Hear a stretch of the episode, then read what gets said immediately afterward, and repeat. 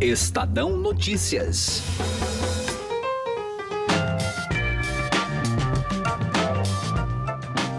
Tão importante quanto a reforma da Previdência, a tributária já causa atrito entre os seus apoiadores. Existem hoje pelo menos quatro propostas na mesa.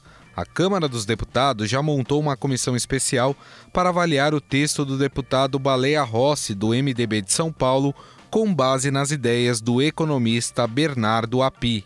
Além desse documento, há uma proposta no Senado, uma do Instituto Brasil 200 e outra que será enviada pelo governo. Parlamentares e economistas concordam em um ponto: a reforma tributária pode ter um impacto maior nas contas públicas do que a da Previdência.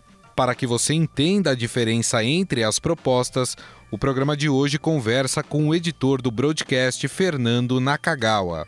Eu sou Gustavo Lopes e esse é o Estadão Notícias, que hoje fala também sobre a proposta do governo em permitir que trabalhadores saquem até 35% dos recursos do FGTS e do PIS/PASEP. Estadão Notícias. Conheça o lado private da XP, que une a solidez financeira de uma marca global com o dinamismo de um family office. O resultado é uma experiência exclusiva acompanhada dos melhores profissionais de investimentos do mercado mercado e na gestão de grandes fortunas para preservação e aumento do seu patrimônio. Conte com serviços de gestão ativa de patrimônio. Por aqui, nossos profissionais traduzem temas econômicos relevantes para produtos de investimento, oferecem o acompanhamento necessário para montar uma estratégia de planejamento sucessório e consideram o cenário global como base. Acesse xpprivate.com.br. Estadão Notícias. O presidente da Câmara, Rodrigo Maia, autorizou a criação da Comissão Especial da Reforma Tributária. A previdenciária, ela unifica a federação e de alguma forma divide a sociedade. A tributária divide a federação e unifica a sociedade. O nosso desafio é harmonizar né, essas divergências para que a gente consiga, como na previdenciária, espero eu, ter também um texto que organize melhor o sistema tributário brasileiro. Na Câmara, a proposta que será analisada é a do deputado Baleia Rossi, do MDB de São Paulo, com base nos estudos e sugestões feitas pelo economista Bernardo Api. A PEC propõe a extinção de alguns tributos que seriam substituídos por um imposto único. De acordo com o presidente da comissão, o deputado Hildo Rocha, a discussão pode levar três meses. Nós temos 40 sessões para entregar o trabalho para plenário votar. Então, eu acredito que uns três meses, mais ou menos, ou um pouquinho mais, para concluir o trabalho e o relator apresentar a sua proposta e o plenário, logicamente, que aprovar. O problema é que existem pelo menos outras três propostas de reforma tributária: uma no Senado, uma feita por empresários do Instituto Brasil 200 e outra que será enviada pelo governo, como afirmou o ministro Paulo Guedes. Vocês vão ter já já os eixos principais da nossa reforma. O governo, inclusive, já criticou o texto que começa a tramitar na Câmara dos Deputados e afirma que esta proposta vai criar o maior imposto do mundo. Mas qual a diferença entre as reformas? Convidamos o editor do broadcast, Fernando Nakagawa, para explicar as propostas. Há três grandes propostas em debate atualmente em Brasília. A primeira delas é da Câmara dos Deputados, o projeto é assinado pelo deputado Baleia Rossi, do MDB de São Paulo, e tem o apoio do cada vez mais poderoso presidente da casa, Rodrigo Maia. O texto foi costurado pelo economista Bernardo Api e cria um imposto único sobre o consumo, o chamado Imposto sobre Operações com Bens e Serviços, o IBS, que vai substituir três tributos federais, o IPI, o PIS e a COFINS, além do estadual ICMS e do municipal ISS. No Senado, há outro texto meio parecido do ex-deputado Luiz Carlos Rauli. A ideia desse projeto é criar o mesmo IBS com ainda mais impostos dentro do que a proposta da Câmara. No Senado, A intenção é juntar IPI, IOF, CSLL, PIS/PASEP, COFINS, ICMS, ISS e até o salário educação e a CID combustíveis dentro do novo imposto. O governo federal, no entanto, critica essas propostas. A equipe do ministro da Economia, Paulo Guedes, diz que os dois projetos exigiriam uma alíquota muito grande para que o novo IBS pudesse ter tantos impostos dentro. Segundo Guedes, você teria de pagar até 30% sobre tudo o que compra para essa unificação dar certo. Seria como nos Estados Unidos, onde produtos têm um preço na gôndola e o imposto é adicionado no caixa. Uma roupa de 100 reais, ao passar no caixa, por exemplo, segundo o governo, poderia passar a custar 130 reais. Diante dessas críticas, Paulo Guedes defende um terceiro modelo. O ministro quer juntar até cinco impostos federais, PIS, COFINS, IPI, parte do IOF e talvez a CSLL em uma única cobrança, o Imposto Único Federal. Outra ideia é acabar com a contribuição das empresas ao INSS. Em contrapartida a esse alívio dado às empresas, Guedes estuda criar um imposto sobre os pagamentos, uma espécie de CPMF 2.0, ou ainda adotar uma alíquota maior desse novo imposto federal único. Além de deputados, senadores e do executivo, há outros pensando na reforma tributária. Um grupo de empresários do chamado Instituto Brasil 200 defende a criação de um imposto único que acabaria com todas as contribuições e tributos, até mesmo o IPTU e IPVA. Nesse caso, seria criada uma alíquota de 2,5% para toda e qualquer movimentação financeira de conta corrente para conta corrente. A alíquota seria paga por quem envia mas também por quem recebe o dinheiro. Dessa forma, uma transferência de mil reais, por exemplo, exigiria 25 reais de quem deposita e retiraria outros 25 reais de quem recebe. No fim, portanto, essa transferência de mil reais viraria 950 reais. Ouvimos o editor do broadcast, Fernando Nakagawa. Estadão Notícias. O nosso assunto agora é a proposta do Ministério da Economia que deve permitir que os trabalhadores saquem até 35% dos recursos do FGTS e também do PIS/PASEP. A expectativa do governo é que a medida injete até 63 bilhões de reais na economia. Uma das ideias é autorizar os saques nas seguintes proporções. Quem tem até 5 mil no fundo poderia pegar 35% do saldo. Trabalhadores com até 10 mil no FGTS teriam autorização para sacar 30%. Acima de 50 mil, só poderia sacar 10% do saldo total. Mas qual é o real impacto dessa medida para a economia?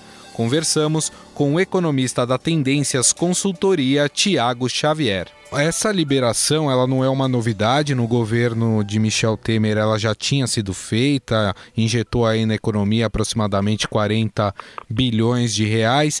Agora a questão é, como no passado, essa medida de fato ela ajuda a aquecer a economia? Ela ajuda a atividade econômica, mas ajuda de forma muito limitada e muito temporária. A gente sabe que essa liberação de recursos é, quando chega à mão das famílias, as famílias têm alguns destinos para dar a esse dinheiro. Uma parte é, é gasta com pagamento de dívidas, outra parte é gasta diretamente com consumo e outra fração pode ser gasta com poupança. Esse dinheiro pode ser poupado. Esse é, na média, os três principais destinos para esse dinheiro. É, em um contexto como o nosso, em que muitas famílias estão numa situação difícil, apertada, é, esse dinheiro pode ser gasto é tanto no pagamento da dívida, isso dá um alívio financeiro e pode ser que abre espaço para um consumo nos próximos meses. Eu, se eu estou com as minhas contas regularizadas, abrindo um espacinho, eu posso consumir um pouco mais. Ou se as minhas contas já estão organizadas, eu posso comprar um presente, algum um consumo que eu estava adiando ou que a minha condição financeira atual não permitia, é, esse gasto pode acabar sendo realizado. Então, a liberação dos recursos do FGTS é, parte dele é gasto com consumo e a gente sabe que o consumo faz a roda da economia girar. É, aumenta o consumo, as empresas conseguem às vezes dar, dar vazão àquele estoque que estava indesejado, isso ajuda inclusive a indústria a produzir um pouco mais, isso gira a atividade econômica, mas gira de forma limitada, esses recursos é, são limitados, é, depois que gasto, você gira um pouco a atividade econômica, mas não é isso suficiente para fazer a nossa economia recuperar.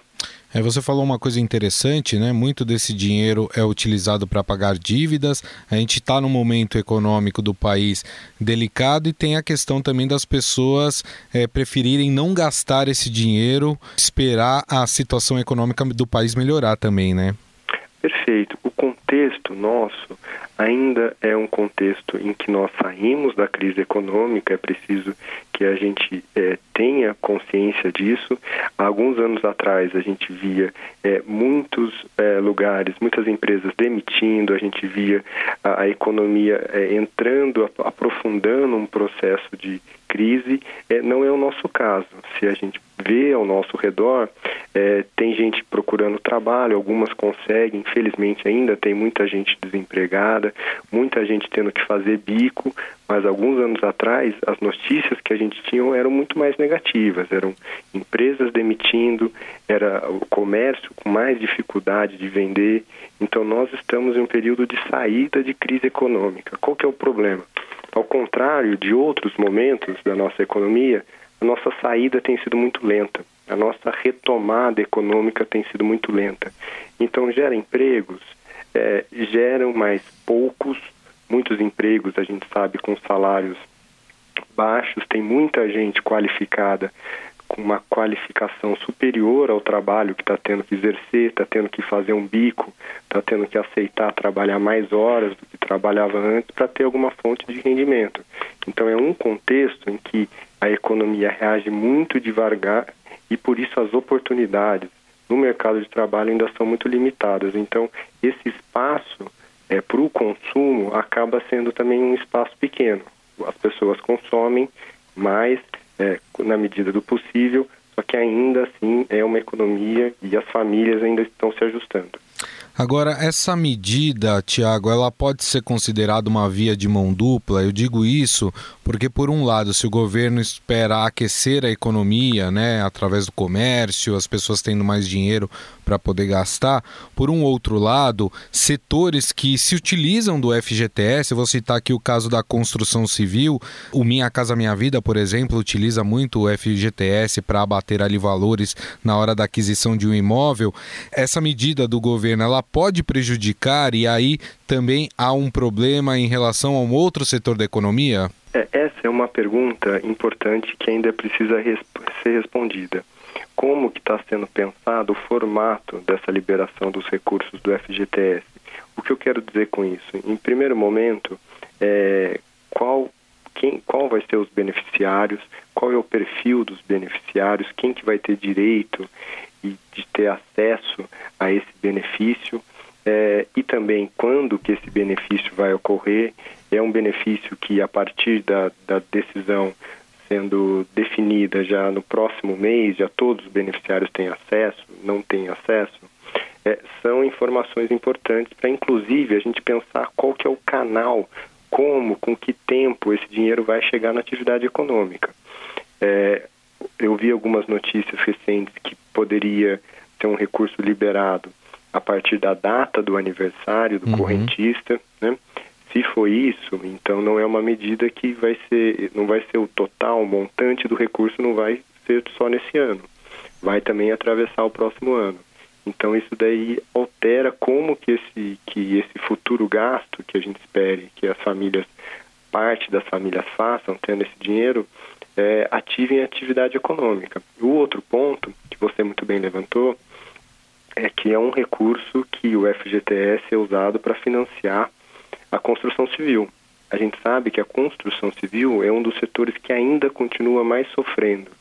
Desde 2014, a construção civil já começou a sofrer, ela começou então a piorar antes que a economia como um todo, e desde lá, o setor que ainda vem apresentando dificuldades, ainda apresenta é, demissões, a parte da construção civil ligada à infraestrutura é uma parte que está muito debilitada. A gente sabe que os efeitos é, da Lava Jato teve como implicações é, importantes empresas dos setores acabaram é, em uma situação é, tendo que reduzir o seu nível de atividade, então uhum. empresas importantes é, a, passaram a atuar menos nesse mercado.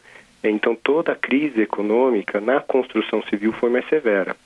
Então é, esse recurso, nesse sentido, a gente precisa ver qual é a forma alternativa que está sendo pensado para que o FGTS não acabe é, diminuindo os recursos disponíveis para o financiamento na, na construção civil. Perfeito. Nós conversamos com o economista da Tendências Consultoria, o Tiago Xavier, sobre essa ideia do governo de liberar aí saques de até 35% dos recursos de contas do FGTS e também do PIS-PASEP.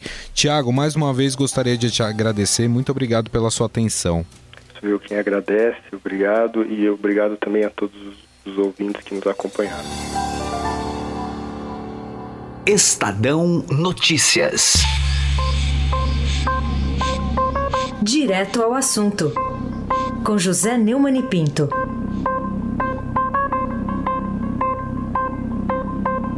Os deputados federais do PDT, Alex Santana, da Bahia, Flávio Nogueira, do Piauí, Gil Cutrim, do Maranhão, Jesus Sérgio, do Acre, Marlon Santos, do Rio Grande do Sul, Silvia Cristina, de Rondônia, Subtenente Gonzaga, de Minas Gerais e Tabata Amaral, de São Paulo, foram suspensos de suas atividades partidárias por 60 dias. Os responsáveis pela decisão são o presidente do partido, Carlos Lupe, e o presidenciável Ciro Gomes. O pecado que eles cometeram não foi roubar, coisa de que o presidente Lupe já foi acusado, perdeu o Ministério do Trabalho no governo, no primeiro governo Dilma, exatamente por acusação de corrupção. A Dilma teve que demiti-lo e depois o readmitiu porque precisava do apoio do partido e ele é o dono do partido desde que o Brizola morreu. O Ciro Gomes é um fracassado, um grande perdedor. Na última eleição presidencial, chegou em terceiro lugar, nem sequer é, ocupou o lugar que o líder de esquerda, Lula, entregou para o seu poste, Fernando Haddad, que disputou o segundo turno e perdeu. Pois é, é uma decisão covarde, porque o partido, se quisesse realmente impor a disciplina, tinha que ter mandado os deputados para a rua, né, ter expulso eles, os deputados. Pois é, é, a suspensão por 60 dias é a cara do PDT e também a constatação de que é um partido controlado por chefões tirânicos, déspotas e que jamais esse partido vai sair da insignificância de ser o que é, um vassalo do PT por falta de líderes falta de programa, por exemplo, não tem uma reforma tributária para apresentar como sua e enfrentar o governo e então apela para esse tipo de coisa. Como é lamentável, que triste. José Neumann Pinto, direto ao assunto. O Estadão Notícias desta quinta-feira vai ficando por aqui contou com a apresentação minha, Gustavo Lopes, e montagem de Nelson Volter. O diretor de jornalismo do Grupo Estado é João Fábio Caminoto. Mande seu comentário e sugestão para o e-mail podcast@estadão.com. Um abraço e até mais. Estadão Notícias.